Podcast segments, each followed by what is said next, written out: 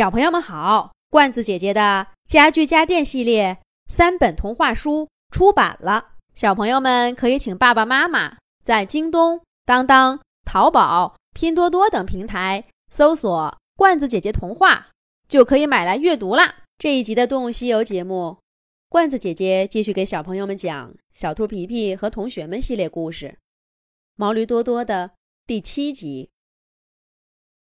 姬小飞说那番话的时候，毛驴多多整张脸都涨得通红，头上的毛也竖了起来，一双大眼睛瞪得大大的，露出那种不知道该叫惊恐还是叫愤怒的眼神。小兔皮皮吓坏了，他一边拉住姬小飞，又想捂住他的嘴巴，一边对毛驴多多说：“多多。”你别误会，小飞，小飞他，他不是这个意思，他，他。可是皮皮发现，他根本没有办法替姬小飞圆场。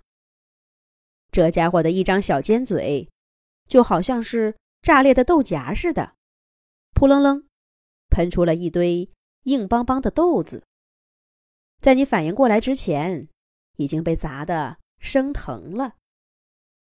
更让皮皮生气的是，姬小飞还没有一点停下来的意思。他故意飞到树杈上，让皮皮无法捂住他的嘴巴。我就是这个意思，字面的意思。多多，你做操的样子真难看，而且你还是个胆小鬼，只敢躲在这里做，都不敢给人看一眼。怎么？你想干嘛？哼！你能干嘛呢？除了逃跑，你还会什么？从课堂上逃跑，从家里逃跑，让老师生气，让同学纳闷儿，让妈妈伤心。接下来，你准备退学吗？你就是害怕丢脸，可是你连这都不敢说出来，胆小鬼！小兔皮皮终于费尽力气爬到树杈上。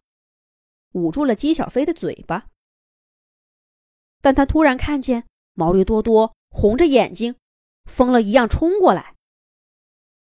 多多个子高，眼看着就要撞到皮皮和姬小飞身上。皮皮在树上本来就不稳，这下子吓得惊呼起来：“多多，别冲动啊！”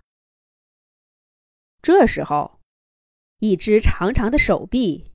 从他们头顶的树枝上探下来，捉住了多多的手。是小猴子淘淘追过来了。多多还想往前冲，鸭小嘎逆流滑过来，高喊道：“同桌，冷静点儿！”淘淘和小嘎一来，就看见毛驴多多要打皮皮和小飞。他们也不知道发生了什么，只好拼命的拉住多多。小兔皮皮终于缓了一口气，拖着姬小飞从树枝上跳下来。毛驴多多脸上依旧是那副说不出恐惧还是愤怒的表情，头上的毛不住的颤抖，整个身体就像一个鼓胀的气球似的。那胶皮明明已经快破了，却还在不停的吹气。小猴子淘淘和鸭小嘎不敢放手，虽然他们很害怕气球爆裂的声音，可是突然间，那个气球嗖的一下就泄了气。毛驴多多像个瘪气球似的坐在地上，身体小了一圈儿，脸色也渐渐白了。不一会儿，一阵压抑的抽泣声传来。毛驴多多哭了，而且哭得越来越伤心，从抽泣变成了嚎啕大哭。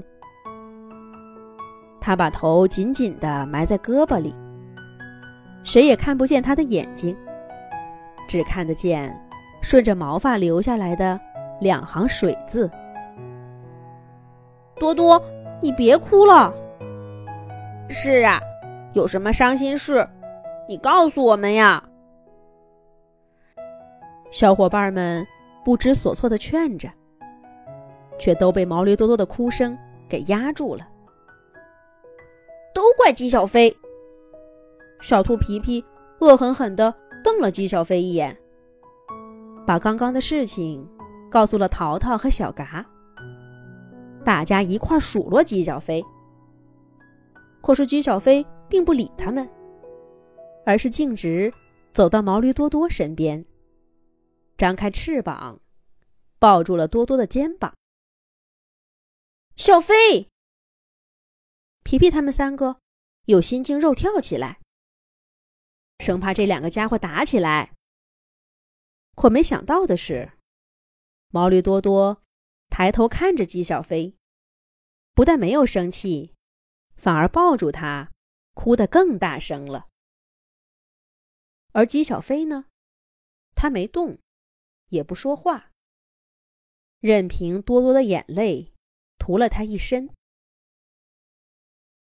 毛驴多多又哭了一会儿，渐渐的止住了哭声，像是自言自语，又像是在对大家说：“其实，上学这件事儿，一直都让我很紧张。”毛驴多多。会给小伙伴们讲一个什么样的故事呢？咱们下一集讲。